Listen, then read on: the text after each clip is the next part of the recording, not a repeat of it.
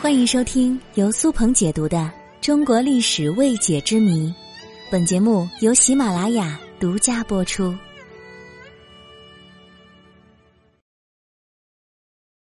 如果有上中下三策，你会怎么选呢？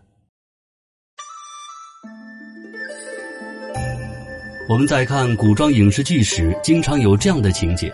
主公碰到了难以抉择的情况，麾下的谋士都会给他出上中下三策，而主公往往会选择中策。那么这问题就来了：谋士出了下策，既然是下策，为什么还要出呢？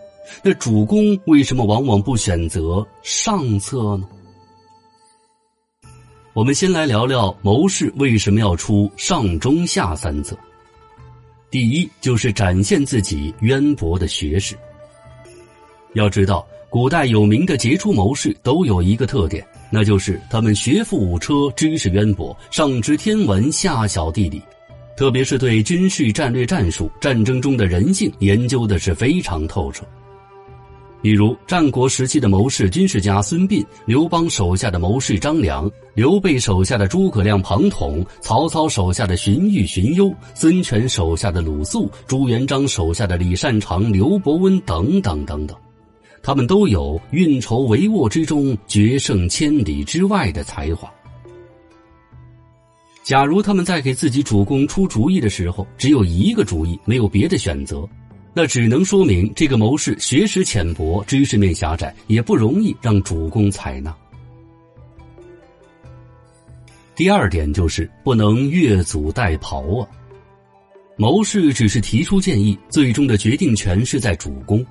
谋士向主公提出上中下三策这种做法，这既体现了自己的能力，又把最终的决定权和最后的成就感还给主公。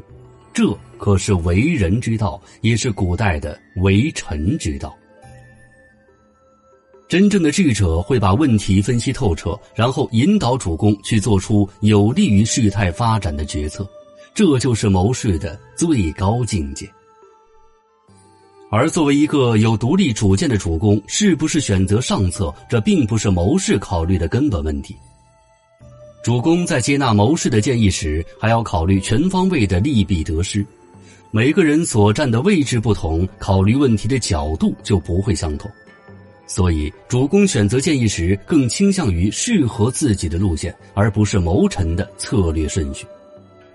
如果主公没有独立思考能力，没有把控局势的能力，再好的建议都不能得到最好的结果。我们再来说一下。主公为什么在大多数的情况之下会选择中策？其实，要想成功实现上策，要具备天时、地利、人和等诸多外在因素。而一个正在创业的主公很难接受这样的主意，因为他们不想担太大的风险。而下策呢，是很容易就能办到的，那么既得利益也会比较少，因此主公们也是不会采纳的。至于中策，既考虑了战术需要，又兼顾到了整体战略上的部分决策，能在保证安全的前提之下获得最大的利益，因此大多数的主公们会选择中策而不选上策。比如刘备和刘璋决裂的时候，庞统曾给刘备出过上中下三策。上策是刘备挑选精兵良将，昼夜兼程奇袭成都。中策是刘备假装率军回荆州，引诱杨怀、高沛二将前来相送，擒而杀之，夺取重要关隘涪城作为据点，然后向成都进发。而下策是刘备率军退到白帝城，连夜回荆州，以后再慢慢想办法。刘备他明白，这个时候选择上策风险太大，不容易得手；而庞统给出的中策呢，既不快也不慢，比较稳妥。所以他一定会选择中策。综上所述，上策尽管诱惑力很大，却不太容易做到；而下策即使顺利实施，收益也会比较小。中策则比较稳健，往往最容易让人接受。